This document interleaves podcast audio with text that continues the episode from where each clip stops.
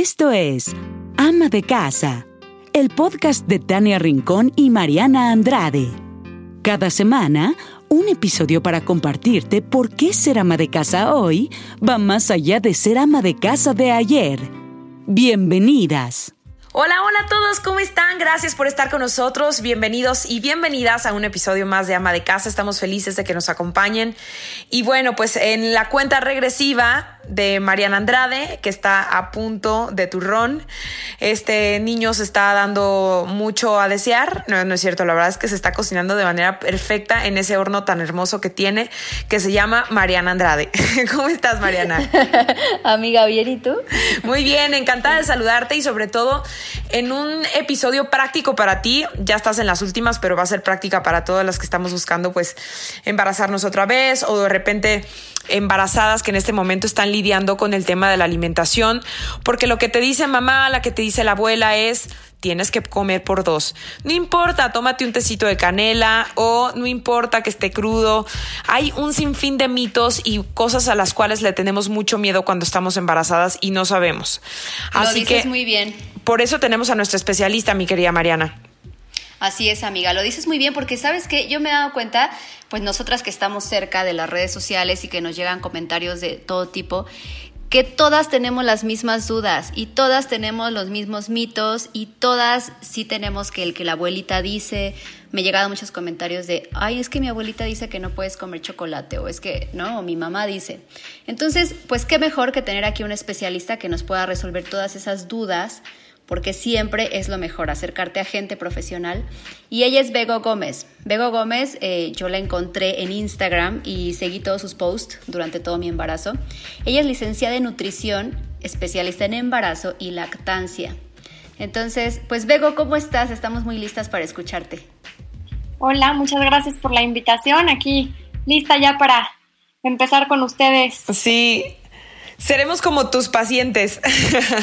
Exacto. Vamos a preguntar mucho, pero estoy segura que, todas tus respuestas les van a ayudar muchísimo a todas las amas de casa embarazadas o justo las que apenas van a, buscar el bebé, pues les va a servir muchísimo para poder estar informadas. Sí, ¿no? Y, ojalá y, les sirva dudas que tengan que, que, pregunten por aparte. Y bueno, pues para eso es, ¿no? Para ayudar y, y erradicar mitos sobre todo. Claro. Totalmente. Yo creo, y es súper importante empezar con esta pregunta, y todas eh, te dicen, estás embarazada y lo primero que, te preguntas es, ¿qué tan importante es que cuides la alimentación durante el embarazo? Pues mira, eh, creo que sí es la primera pregunta que todas se, se hacen porque no sabes cómo empezar a cuidarte, ¿no? Todo lo que te dicen, esto sí, esto no, esto te va a ayudar mucho. Yo lo que le digo a mis pacientes generalmente es que en primer trimestre la alimentación es muy importante, sobre todo, porque el bebé es cuando se desarrolla. A partir de tu semana 14, el bebé ya empieza a crecer, ya está desarrollado. Entonces, ahí es cuando el ginecólogo eh, introduce como multivitamínicos, pongámoslo así. Pero antes de esto, generalmente no se mandan. Entonces, la alimentación sí es clave. Entonces, sí podría yo decirles como algunos alimentos esenciales para el desarrollo y el crecimiento del bebé. Por ejemplo por ejemplo, si me baso en ácido fólico, ¿no? que ayuda al desarrollo tubo neural en el bebé, podríamos encontrarlo en espinacas, acelgas, brócoli, espárrago, lechuga, como todas las verduras de hoja verde. Ok. algunas leguminosas, por ejemplo, lentejas y habas, tiene buen aporte de ácido fólico. Eso es lo importante de acercarte a profesionales, porque a mí me decían, yo tenía como la información muy vaga de que el primer trimestre tienes que, alimentarte de mucho ácido fólico, ¿no? Incluso antes de querer embarazarte. Pero muchas veces no sabemos qué alimentos tienen ácido fólico. Sí, y de hecho estos, en realidad las, la mayoría de las hojas verdes van a contener un buen aporte de ácido fólico. Oye, Bego, voy a contarte algo, sí, que me pasó con Patricio. Patricio ya tiene tres años, es mi hijo, pero cuando yo estaba embarazada, no toleraba la comida, no toleraba el olor. Los tres primeros meses, la verdad es que sí fueron un poco un infierno con el tema de la alimentación porque no comía bien, me sentía súper débil. El doctor me decía, come lo que puedas y lamentablemente yo me la pasé comiendo salchichas con Valentina. Y digo lamentablemente porque la verdad es que no me nutrí bien. ¿No? Porque no se me antojaba nada. ¿Qué onda con esto que me decía el doctor de come lo que puedes? ¿Está bien? ¿Está mal? Mira, la verdad es que yo sí he visto que muchos ginecólogos eh, le dicen a sus pacientes, come lo que toleres.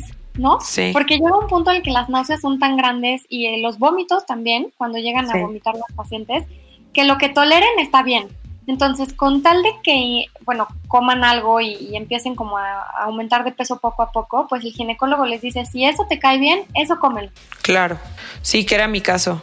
Exactamente, al principio sobre todo, que es cuando más náuseas hay, ¿no? A partir de la semana 14 realmente las náuseas empiezan a bajar. Entonces, ahí es cuando ya nos ponemos más exigentes en decir, bueno, ya acabaron tus náuseas, ya te sientes mejor, ya empiezas a disfrutar más de tu embarazo, por así decirlo. Entonces ahí sí ya eh, nos ponemos más exigentes con la alimentación, tanto en calidad como en cantidad. Claro. Bueno, pues si no sufren de náuseas, échenle ganas a meterle a las acelgas, espinacas y todo lo que tenga ácido fólico, porque sí, o sea, al final, claro que quieres cuidarte a ti, claro que quieres cuidar a tu bebé y quieres hacer todo lo posible porque, porque venga sano. Sí, y lo, y lo que sí es cierto es que lo que comes tú, pues es lo que come tu bebé, ¿no? Sí, totalmente. Sí, y otros alimentos también, por ejemplo, la proteína, que en general te va, bueno, le va a ayudar a tu bebé a estructurar, bueno, la estructura de sus órganos, ¿no? Entonces, pues sí darle también prioridad a todo lo que es pollo, pescado, atún, salmón, carnes. Claro. Oye, Bego, en mi caso, y creo que voy a coincidir, a, coincidir con varias, en mi caso no toleré la proteína todo el primer trimestre. Por Yo ejemplo, tampoco. Un poquito del segundo. ¿Qué, ajá, ¿Qué hacemos ahí? O sea, porque yo me preocupé mucho por este tema. Mira, si ¿Qué no toleras nada, ni siquiera Ajá. huevo, ni siquiera queso panela, de plano me dices, ¿sabes qué, Bebo? No puedo, que sí tengo pacientes, y sí pasa, eh, pues metemos proteína por otros lados, como si el paciente fuera vegetariano o vegano. Entonces, haz de cuenta que yo les mando pistaches, nueces, eh, que tienen buen aporte de proteína, o por otro lado, hay pacientes que pueden tolerar bien el licuado de proteína, como tal proteína en polvo, ¿no? Y esa puede ser otra opción. O por otro lado, mandar también, eh, por ejemplo, leguminosas, frijoles, lentejas, garbanzos, edamames, todos esos tienen mucha proteína y son muy buen aporte proteico. Entonces, las manejaría como una paciente vegetariana hasta el momento en que ustedes ya lo toleren bien, entonces ya metería más. Claro, a mí me pasó igualito. Entonces no hay que preocuparse, si es equivalente. O sea, si te comes un plato de, de frijoles a comerte un bistec.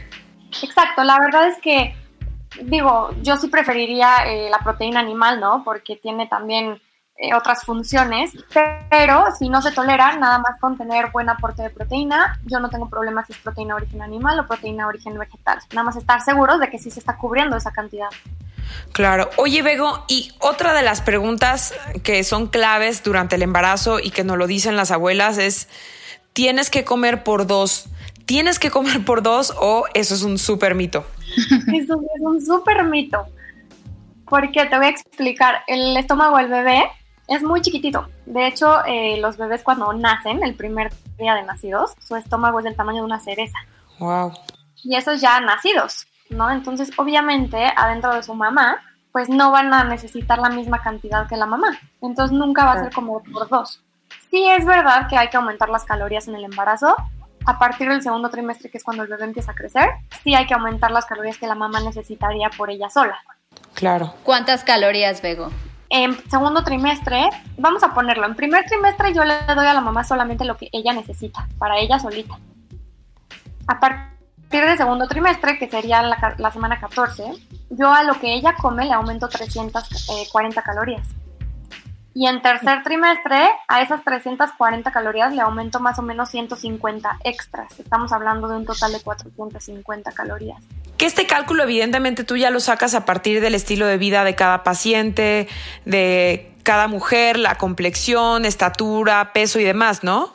Exactamente, en la consulta yo veo cuánto miden, cuánto pesan, este, si es su primer embarazo o ya llevan otros, cómo les fue en el pasado, qué alimentos toleran o qué no. Y un aspecto bien importante es si las náuseas o el vómito les hizo bajar de peso en el primer trimestre. Claro. Que justo ahora que sacas este tema, muchas nos preocupamos por el peso, es inevitable, ¿no? O sea, todas estamos preocupadas con nuestro cuerpo y qué va a pasar después del embarazo. ¿Es necesario preocuparse por el peso durante el embarazo? O sea, ¿realmente es importante? La verdad es que sí, porque eh, el no tener una ganancia de peso controlada puede llegar a tener complicaciones como desarrollar diabetes gestacional. En la semana 28 más o menos, los ginecólogos como protocolo mandan a hacer un tamiz de glucosa a todas las pacientes para ver cómo está su azúcar en ese momento, el azúcar en la sangre, ¿no? Que sería la glucosa. Yo con el control de peso también hago que la glucosa no se altere tan fácil y también obviamente con la alimentación, ¿no? Las pacientes que suben mucho de peso tienden a desarrollar diabetes gestacional más fácil que otras y por otro lado también los bebés, hijos de mamás que subieron mucho, pueden llegar también a nacer con peso alto, que sería más o menos arriba de 4 kilos, lo que sería un bebé macrosómico. Entonces sí es bien mm. importante controlar el peso también por la presión, ¿no? Para evitar que a esa mamá le pueda dar preeclampsia o eclampsia en el embarazo. Claro. Ok, pero estamos hablando de un tema de salud, no tanto estético. O sea, ahí está el punto. Nunca vayas al nutriólogo en tu embarazo para querer bajar de peso. No, exacto. Y qué bueno que me dices eso, Mariana, porque muchas pacientes me dicen, oye, Bego, empecé mi embarazo, pero empecé con cuatro kilos arriba, entonces quiero bajarlos para empezar mi embarazo con un peso normal. Y digo, no, ya estás no, embarazada. ¿Cómo? ya estás embarazada, te lo bajo cuando nazca tu bebé, ahorita ya no. Claro. Híjole, es que sí estamos viviendo como en esta ola huracán de que nos proyectan y bombardean, ¿no? Revistas y cosas como el típico modelo de cómo tienes que verte embarazada y es una presión, Bego, o sea, de verdad que sí se vive como una presión de no puedo aumentar tanto de peso, que al final pues sí te termina ahí como rondando la cabeza. No, y te voy a decir algo, estereotipos que no existen, ¿eh? Yo siempre le digo a mis pacientes, te prometo que si analizas esa foto, mucho es el ángulo en la que se tomó, em, la posición de la persona que está tomándose la foto, eh, casi casi que dejando de respirar, metiendo la panza para que salga la foto así. Entonces no se come todo lo que ven. Completamente. Claro, y la complexión también, ¿no? Y la complexión. Hay unas personas más altas, hay unas personas más delgadas, hay unas personas... Cada quien es diferente, cada quien vive su embarazo diferente, pero lo importante y lo que yo siempre le digo a mis pacientes es mantener saludable tanto a la mamá como al bebé.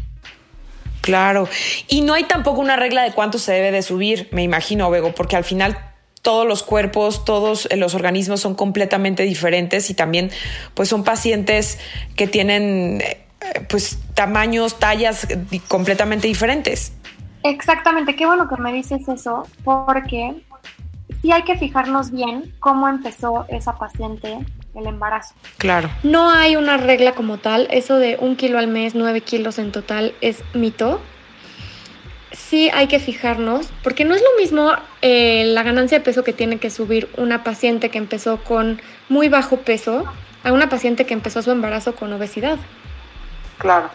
Entonces sí me tengo que fijar yo a ver mi paciente cómo empezó su embarazo. Con sobrepeso, bueno, pues entonces le toca tanto. Con obesidad, entonces tanto. O con peso normal, ¿no? Que la verdad es que es la mayoría, pues entonces es una cantidad distinta a cada una se le tiene que adecuar una dieta y personalizar un plan. Eso está buenísimo. Bueno, y, tampoco sin presiones, ¿no? Es que yo estoy muy, eh, pues como traumada con este tema, porque muchas veces pasamos todo el embarazo pensando eh, cuánto debo comer y no qué debo comer. Y eso es lo que yo creo que no está bien. Eso es algo muy importante, sí, porque todas creen que... Em, la cantidad, o sea, sí, sí están bien y siempre le digo a mis pacientes, la nutrición va de la mano con la calidad y la cantidad. ¿no? O sea, porque pues de nada me sirve que te comas un bowl gigante de pura verdura porque pues la cantidad no me ayuda. Pero sí es bien importante en el embarazo estar conscientes de que hay que comer un poco más porque necesitamos hacer que este bebé crezca. Pero también qué como, o sea, la calidad de mi alimentación, porque no es lo mismo que se me antoje eh, la hamburguesa de la esquinita, ¿no? A poner un plato que tenga avena con fruta, o sea, como más nutritivo el asunto. Claro. Y eso de los antojos son un tema. Oye, Bego, ¿qué tan cierto es que mucho de lo que comas embarazada es lo que tu hijo va a aceptar y va a asimilar de mejor manera una vez que nazca. Es decir, si entre si en embarazada le metías pues sí a las verduras, a las frutas, tu hijo va a aceptarlas de mejor manera una vez que nazca. ¿Qué tan cierto es esto? La verdad, eso no está visto del todo. Lo que sí se ha visto es que el bebé va a aceptar o a rechazar ciertos alimentos en base a cómo tú se los vayas dando cuando él empieza a alimentarse con alimento sólido. Cuando le empieces a complementar su alimentación ya aparte de la leche materna o la leche que le estén dando en el momento, ¿no? Okay. Si nosotros empezamos a, darles verduras desde chiquitos, frutas y a acostumbrarlos a comer bien, los niños te van a aceptar todo tipo de alimento a la larga. Claro, completamente. Es más bien cuando ellos ya empiezan a recibir alimentos por ellos solos. Entonces, por eso sí, sí es bien importante. Dime. El tema de la diabetes gestacional, me voy a regresar un poquito a lo que estabas diciendo sobre lo que causaba el subir en exceso de peso y demás. Si ya me dio diabetes gestacional, porque tú me, bueno, tú me desmentirás, puede ser genética, ¿no? De forma que se dé de forma genética la diabetes gestacional. Pues mira, puede tener componentes genéticos, sí, pero más que nada, si a la mamá le dio diabetes gestacional, hay mayor riesgo de que ese bebé a la larga tenga sobrepeso u obesidad. Ok, ¿y en el embarazo cómo cuidas la diabetes gestacional? En cuanto a alimentación. Bueno, en cuanto a alimentación, controlando los carbohidratos, la ingesta de carbohidratos de la alimentación, porque pues son los alimentos que suben la glucosa, principalmente. Pero también son los alimentos que nos dan energía, son la principal fuente de energía. Entonces, carbohidratos no me quiero referir solamente a harinas. Carbohidratos son frutas, eh, cereales como avena, arroz, eh, pastas, ¿no? Todo eso, tortillas. Los lácteos también son carbohidrato. Las leguminosas, frijoles, lentejas, todos esos también son carbohidratos. Entonces sí hay que tener bien presente cuánto como y en qué orden lo como. De hecho, yo en mis dietas a mis pacientes les manejo un, balance en carbohidratos todo el día para evitar que se hagan eh, picos de azúcar en la sangre. Es decir, en el desayuno le doy la misma cantidad que en la comida y la misma cantidad que en la colación y la misma cantidad que en la cena, porque de esta manera yo hago que la glucosa se mantenga estable todo el día. Oye, Bego, ¿y si ya me dio una vez diabetes gestacional y estoy buscando, digamos, me acordé, Mariana, ¿sabes de quién? De Cindy, que ella en su momento tuvo diabetes gestacional. Justo. Y uno de sus temores, es decir, embarazarse otra vez, es volver a pues no sé si recaer o que le vuelva a ocurrir el, tema de la diabetes gestacional. ¿Es posible que pueda haber una reincidencia? Sí, sí hay mayor probabilidad de que si ya te dio en tu embarazo anterior, te pueda dar en el siguiente. Pero lo que siempre le digo a mis pacientes, no porque te haya dado en el primero, es una regla de que te tenga que dar en el segundo. Si en el segundo controlamos tu peso, este, tu alimentación y metemos un poco de actividad física adecuada al trimestre de embarazo en el que tú estás, va a ser muy difícil que te dé diabetes gestacional. Claro. Ok, y justo yo preguntaba lo de la parte genética porque Cindy es de esos casos que pues ella come muy bien, hace ejercicio, o sea, es una persona saludable que tuvo diabetes gestacional en su embarazo. Sí, no, y de hecho, este, te digo, pues, yo, yo la verdad es que tengo pacientes que me dicen, es que como bien, ¿no? Pero de vez en cuando tal vez yo les hago ver en consulta, ya viendo bien su alimentación, les digo, mira, es que ojo, porque tal vez las frutas que estás metiendo son las más altas en azúcar. O estás tomando jugos que eso no ayuda y concentra mayor el aporte de, de azúcar. O estás metiendo puro carbohidrato todo el día, porque la verdad es que hay gente que no sabe que la fruta es carbohidrato. Y hay gente que come fruta todo el día como si fuera eh, cualquier cosita que que no importara, ¿no? Y digo, sí es muy saludable y hay que comerla y fomentarla, tiene fibra, vitaminas, es excelente carbohidrato, pero la gente no lo sabe, entonces puede ser que sin saberlo lo incluyas y también por eso desarrolles más fácil eh, la diabetes gestacional.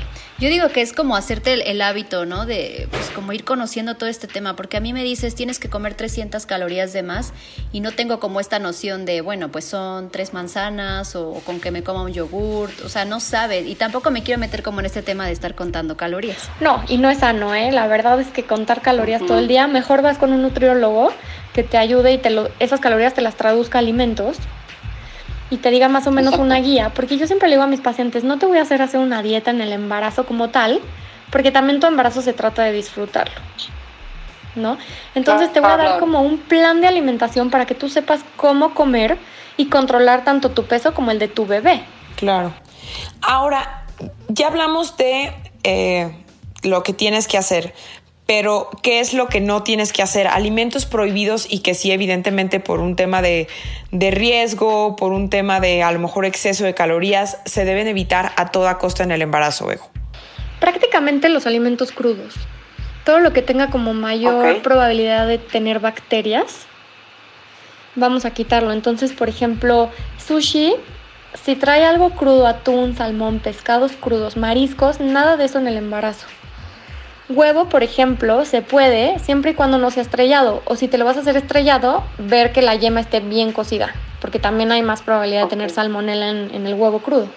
Por otro lado, lácteos, por ejemplo, los lácteos siempre hay que fijarse cuando vayan al súper que estén pasteurizados. No todos los lácteos ni quesos están pasteurizados. Entonces, ¿qué queso no es pasteurizado? El queso brie, por ejemplo, el queso camembert o el roquefort. Esos sí tienen más probabilidad de tener hongos y bacterias. Entonces en el embarazo esos quesos, por ejemplo, no se pueden. ¿Embutidos tampoco? Embutidos tampoco. Igual, por lo mismo, por las bacterias y también porque son altos en grasa saturada y la verdad es que no, en el embarazo nada de embutidos. Ahora, salchicha de pavo, pechuga de pavo no son embutidos, entonces eso sí se puede y no hay problema. Ok. Ya los extraño muchísimo todo eso. ya regresarán, amiga, ya regresarán. Ya sé, ya sé. Oye, Bego, justo, mira, rapidísimo te hago esta pregunta. ¿Lo que acabas de decir aplica también en la lactancia o ya no? Alimentos crudos en la lactancia tampoco los, los dejo yo. Por ejemplo, tengo pacientes que me dicen, Bego, la verdad es que yo sé que no puedo tomar alcohol porque el alcohol evidentemente es un alimento, bueno, una bebida que no está permitida en el embarazo ni en la lactancia Aquí la ventaja es que si lo tomaste en la lactancia, lo que puedes hacer es tirarte, sacarte esa leche y tirarla. Entonces ya haces que al bebé no le llegue de esa manera, ¿no? Y para que salga de tu cuerpo al 100% necesita pasar 24 horas. Entonces, si tú lactando tomaste tres copas de vino te sacas esa leche y a las 24 horas ya no va a estar la sustancia en tu cuerpo. Entonces a partir de las 24 horas ya le puedes dar tu leche a tu bebé otra vez normal. Uy, pero entonces voy a tirar la leche de 24 horas. Sí, si tiene alguna sustancia que no se permita, sí. Jamás tiraríamos la leche, mejor nos ahorramos ese alimento. Solo una sabe lo que es el esfuerzo de sacarse esa leche. Dios Cristo. Sí, no, qué coraje, imagínate, no, no, no. Me aguanto la copa de vino. Oye, Bego, entonces así de plano, o sea, prohibido, ni una copa de vino te puedes tomar en el embarazo. La verdad es que, mira, te voy a ser sincera, una copa de vino tinto de vez en cuando está permitida. Hay cada ginecólogo que tiene sus reglas. Yo, yo he trabajado con ginecólogos que dicen nada de alcohol y he trabajado con ginecólogos que le dicen a las pacientes, si se te antoja una copa de vino de vez en cuando, no pasa nada, o una cerveza de vez en cuando, tampoco pasa nada. Nada más que yo sí le digo a mis pacientes, si lo van a hacer, que no sea en primer trimestre, que es a pleno desarrollo del bebé. No, bueno, si no, ya mejor aguántate, ¿no? Claro, la verdad es que es un tip que yo les doy. Si no les encanta tomar y no sienten la necesidad de hacerlo, ahórrenselo por su bebé. Y sobre todo también hacer equipo en casa, ¿no? O sea, si tu marido se va a tomar la chelita enfrente de ti, pues que se esconda, que se vaya al baño, este, a la azotea, una cosa así, porque, pues sí, embarazada sí siento que sí babeas, ¿no? Como por todo y dices, ay, una cervecita. O sea, obviamente ahí hay que escuchar mucho al doctor, como tú dices, hay doctores ginecólogos más estrictos y hay otros que son un poquito más relajados. No, o, o, comprarte la tuya sin alcohol. Ay, sí. Yo apliqué esa, fíjate, porque yo amo la cerveza, la verdad. Perdón, mamá, perdón, papá. Es como Mero Simpson versión mujer. Cerveza. Justo. Y me hacía mis micheladas así con la cervecita cero alcohol. Y, la verdad es que como son cosas frías, se antojan más en el embarazo. Oye, Bego, ¿y el tema del café? ¿Podemos tomar café? Si es con cafeína, solamente una taza al día. Si es descafeinado, no hay problema que, toman, que tomen café. Ah, ese es un buen dato. Yo pensé que aunque fuera descafeinado podías igual una taza. No, ahora que tú compres eh, en el súper y que sí te conste que sea descafeinado, ¿no? Porque luego vamos eh, a la esquinita o a cualquier lugar y te dicen que sí es descafeinado y no estás al 100% segura, ahí sí te diría que sea tu único del día. Ok. Un día yo eh, subí que tomé té de jengibre y casi me mataban, Bego. ¿Qué, ¿Qué hay de eso? La verdad es que ojalá y toda la las personas nos pueden escuchar esto, el jengibre sí se puede en el embarazo, sí está permitido el jengibre y también la manzanilla. Son los únicos dos tés que están permitidos en el embarazo. ¿Por qué? Porque por un lado traen la cafeína del té, ¿no? Que se llama teína. Y por otro lado, los tés se ha visto que podrían llegar a tener componentes abortivos. Entonces, quitamos tés, pero jengibre y manzanilla, por supuesto que están permitidos. Ok. Incluso a mí, por ejemplo, cuando estuve embarazada de Patricio, me decían que ya sabes, cualquier gripa y eso pues es prácticamente lo que te saca, porque a falta de medicación, el jengibre, que es un recurso natural, pues te puede aliviar bastante, ¿no, Bego? Sí, no, y, no hay problema en tomar jengibre en el embarazo. De hecho, hasta yo se lo mando a veces a mis pacientes con que me dicen, oye, ¿lo puedo tomar? Sí, con un poquito de limón, un poquito de miel de abeja, que, te ayudaría también a subir defensas y está permitido, no tiene ninguna contraindicación. ¿Y por qué se harían tantos mitos alrededor del jengibre, eh, Bego?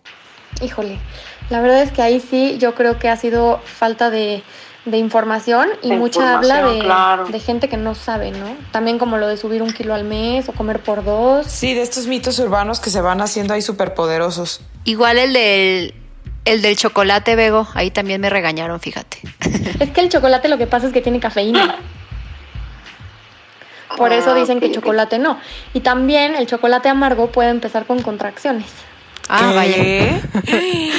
Esa sí vaya, no vaya. sabía. Ese sí lo voy a prohibir, sobre todo ahorita.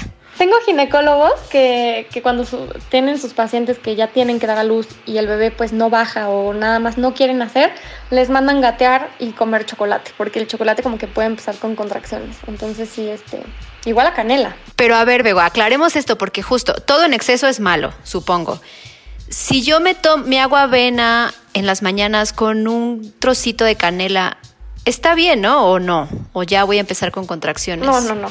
No, yo estoy hablando de cantidades ya extremistas, o sea, todo el día estar comiendo canela o estar tomando. Tengo muchos pacientes que me dicen que toman todo el día té de canela porque eso les calma las náuseas, entonces les digo, ojo, no lo hagas. ok, ok, entonces si se me antoja un chocolatito, o sea, un cuadrito de chocolate, no pasa nada. No, no, no pasa nada. Nada más te digo por el tema de la cafeína y aspectos por ese lado, pero también el chocolate tiene sus beneficios como tener antioxidantes y los antioxidantes son muy buenos, sobre todo ahorita para subir también las defensas, ¿no? Entonces no te agobies por esas cantidades. Digo, yo ya voy a acabar el embarazo, ¿no? Pero pero para las que quisiéramos ir para allá. Exacto, que, que anoten, porque luego sanitiza sanitizamos, ¿eh? Satanizamos. Luego sataniz. Yo estoy traumada con este tema. Todo tiene que estar bien desinfectado. Exacto. Satanizamos los alimentos y entonces te prohíbes del todo. Y, y, también yo en redes luego les contestaba, pues sí, todo en exceso es malo. Claro, pero todo en exceso es malo, o sea, hasta la verdura en exceso. Por eso siempre digo yo como nutrióloga, miran calidad, pero también cantidad. Ahora, ahí te... Sí, vas, Mariana. Vas, vas, vas. Yo iba a preguntar esta, porque también eh, me comentaban eso en redes, no está de más que aclaremos la duda. Lo que yo como durante el embarazo va a, a contribuir, va a ayudar o no en la leche que le voy a dar a mi bebé. Sí, de hecho, eh, sobre todo en tercer trimestre, que es cuando tu cuerpo se empieza a preparar para el parto, yo en la alimentación hago que también te vayas nutriendo muy bien tú por adentro. Entonces, una persona que está bien nutrida, al momento de tener al bebé, no te voy a asegurar que tengas muchísima leche porque van a ser los primeros días de nacimiento y apenas se va a empezar a estimular la producción. Pero hablando de calidad nutrimental en la leche, lo voy a asegurar, o sea, voy a asegurar con tu alimentación pasada que esa leche esté buena. Ahora, para seguir manteniendo que tu leche sea buena y, nutra bien a tu bebé, pues hay que seguir con una alimentación buena durante la lactancia. Claro. Esa tampoco me la sabía. Sí, ni yo, ni yo me la sabía. Oye, Bego, ¿cuáles son los beneficios de tener una buena alimentación durante el embarazo? Es decir, que yo haya tenido un acompañamiento con una nutrióloga. ¿Qué beneficios me van a dar a la hora de, digamos, del parto, de que ya nazca mi bebé? Pues mira, por un lado, el controlar tu glucosa todo el embarazo. ¿no? El, hacer que no te dé ni diabetes gestacional, ni prediabetes gestacional, que se llamaría intolerancia a carbohidratos, que no desarrolles nada de eso. Por otro lado, que tu peso, lo que haya subido de peso, haya estado en el rango que a ti te correspondía. Entonces, aseguramos así también que el tamaño del bebé sea el correcto y tú puedas prevenir una cesárea, hablando desde el tema nutricional, ¿eh? Si hay indicación médica de hacer una cesárea, ahí sí la nutrióloga no se puede meter. Pero yo sí puedo controlar que si el bebé viene de buen tamaño, pues hay mayor probabilidad de que quepa bien por el canal de parto y no te tengan que hacer una cesárea. Claro. ¿No? Hay bebés que no le caben a la mamá por el canal de parto y si la obligan o si la forzan a sacar a ese bebé de esa manera, pues la pueden desgarrar, la pueden lastimar e incluso pueden lastimar al bebé. Entonces también ir con una nutrióloga, pues como que en cierto porcentaje te asegura que puedas tener un parto eh, y librarte la cesárea. Eso está buenísimo. Y este y también por otro lado, yo he visto en mis pacientes, de verdad te lo digo, en el 90%, que las que suben de peso, eh, un, bueno, kilos adecuados a lo que ellas necesitaban, tienen mejor recuperación eh, en el posparto. Claro, ya sea cesárea o sea parto natural. Sí, de por sí las de parto tienen mejor recuperación en general porque no es una cirugía como tal, pero aunque sea parto, las que subieron de peso lo adecuado y lo que ellas necesitaban, se ha visto que tienen mejor recuperación. Entonces, son muchísimos los beneficios de ir con un nutriólogo en el embarazo, de verdad, sí es bien importante. Tú eres especialista también en lactancia, Bego. Entonces, tus pacientes, a las que acompañas durante el embarazo, ¿las acompañas en la etapa posparto y durante toda la lactancia? Sí, la verdad es que la mayoría siempre cuando acaban de parir, eh, esperan unos días a acoplarse a esta nueva etapa y generalmente me buscan para una dieta de lactancia, este, muchas también me buscan para que les explique mejor cómo lactar técnicas de lactancia, para dar asesoría en lactancia. ¿no? Entonces hay muchos bebés que, la verdad es que cada bebé es tan diferente, puedes tener tres hijos que el cuarto va a ser muy diferente a los demás. Ya sé, qué miedo. Tenemos que aprender a conocer a cada bebé y hacer que tengan buen apego. Tengo mamás que me dicen, ¿qué hago? Porque no me, no me acepta, solo acepta el biberón. Entonces, pues una manera de ver, a ver si se está agarrando bien, no está incómodo, le cambiaste el pañal, es, como que muchos aspectos, ¿no? Entonces también es padre que las maneje en el embarazo y las puedo manejar también en esta etapa. Claro. Complementa muchísimo. Solo dime algo, Bego. Eh, yo tengo a mi bebé. Mañana nace Máximo. Ah, no, no, no es cierto. No van a ser mañana. mañana. ya basta. Pero deja de asustarnos. pero luego luego tengo que yo preocuparme por bajar de peso y recuperar el peso con el que empecé el embarazo. No, no, no, no, no para nada. Ahorita lo importante es ya nació el bebé, viene saludable, la mamá está bien. Bueno, vamos a empezar a lactar, vamos a empezar a aumentar la producción de leche. ¿Cómo? Pegándote al bebé es tu mejor estimulación ya que empieces a lactar, te adecues al bebé, este, vamos a primero mejorar calidad y cantidad en leche. A mí me importa mucho la cantidad que la mamá produce, porque necesito asegurar que este bebé tenga alimento suficiente y por otro lado vayan haciendo su banco de leche, porque tengo muchos pacientes que un día tienen una urgencia y si no dejan banco de leche listo, pues ¿qué va a comer ese bebé, no? Yo prefiero siempre la leche materna que la fórmula. Completamente. Entonces, como que de esa manera aseguro el que tu bebé coma de ti.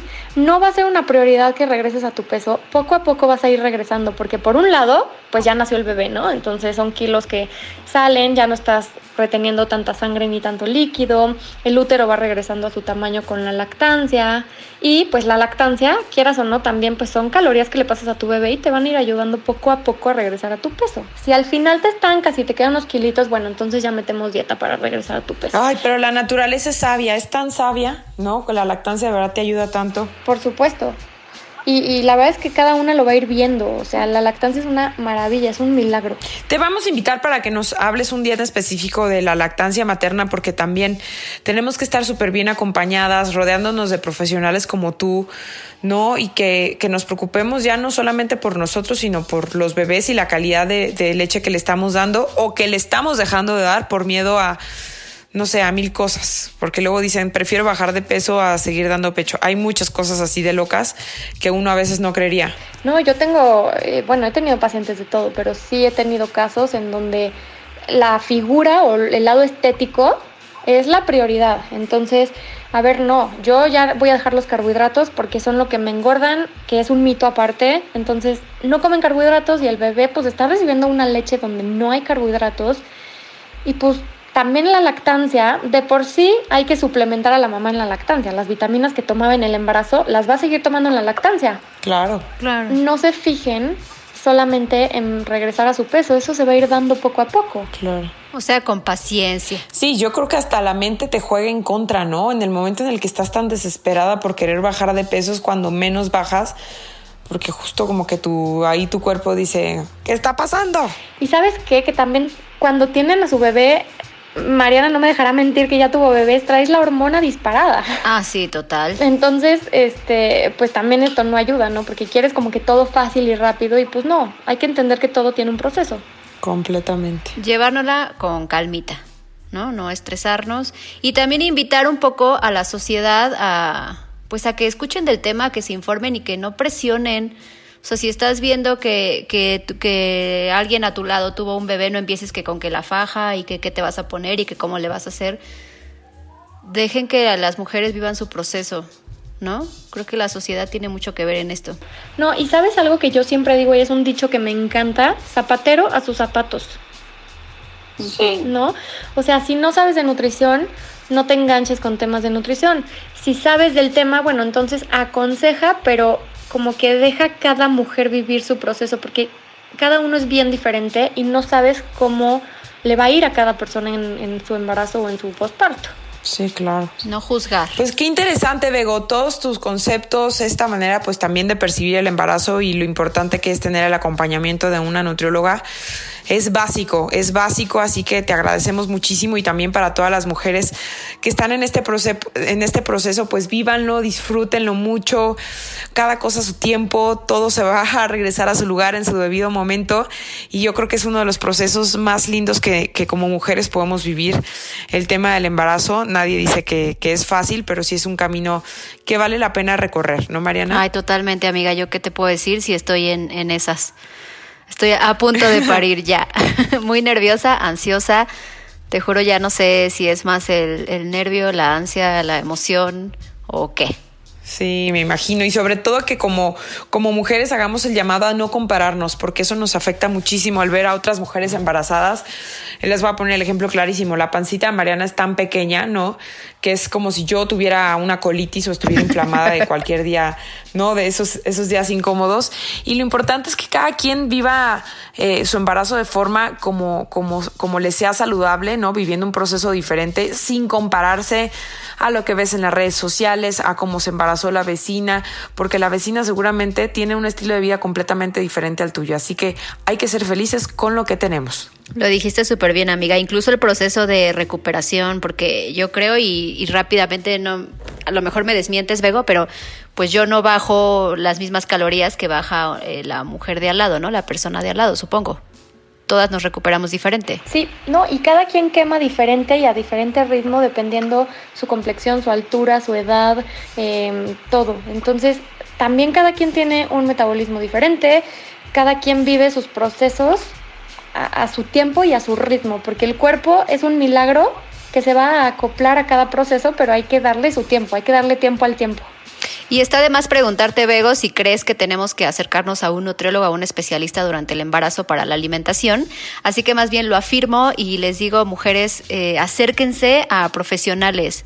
No estemos buscando en internet porque eso nos lleva a, más mitos y más mitos. Entonces, Bego, ¿dónde podemos encontrarte? Eh, mis redes sociales, se las dejo aquí, mi Instagram, me encuentran eh, ahí como Nutrición con Bego Gómez. Ahí me pueden enviar mensajes, preguntas, pueden seguir mis consejos. Eh, y bueno, yo tengo mi consultorio en el Hospital ABC de Santa Fe. Cuando quieran, ahí estoy para ustedes y con ustedes. Ahí trabajo con un grupo de ginecólogos. Y bueno, igual eh, cualquier duda me pueden escribir ahí a mi Instagram. Yo les doy mi celular con mucho gusto. Y eh, pues aquí estoy para lo que necesiten. Muchísimas gracias, Bego. La verdad es que fue súper interesante escucharlo en voz de una profesional. Pues eh, todos tus tips, todos tus comentarios que tienen que ver con este maravilloso proceso de la creación como mujeres. Así que gracias y ojalá que ustedes también en casa hayan disfrutado pues este episodio que preparamos con mucho amor, casi casi homenaje a Mariana Andrade, que está a punto de parir. Yo a punto de parir, amiga, pero tú ya espero que pues un día pronto nos des la noticia, espero hayas tomado Ay, mucha Dios nota. Te oiga, amiga. Dios te oiga, amiga, que me pegue otra vez. muchas gracias, Bego, y muchas gracias por escucharnos eh, a todas, a todos.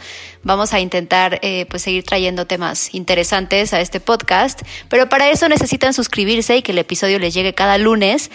Eh, a primera hora, en cualquier plataforma de podcast que encuentren, seguramente por ahí vamos a estar, y en Instagram en arroba ama de casa MX.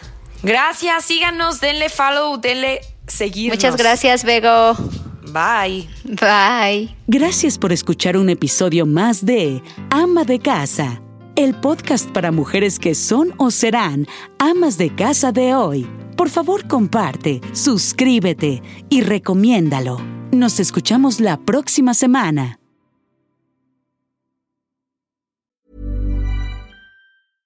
Looking to start the new year inspired? Here's what we're loving, courtesy of ACAST Recommends. Hey, self betterment doesn't have to be so dense and complicated and long. It can be fun and light and something you thread into your life. Hi, my name is John Kim, and I'm a licensed therapist who went through a rebirth many years ago. And today I put self betterment into a shot glass. That means short 10 to 15 minute lessons and revelations. I come with you instead of at you, humanizing myself.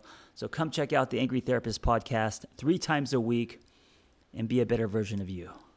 ACAST helps creators launch, grow, and monetize their podcast everywhere. ACAST.com.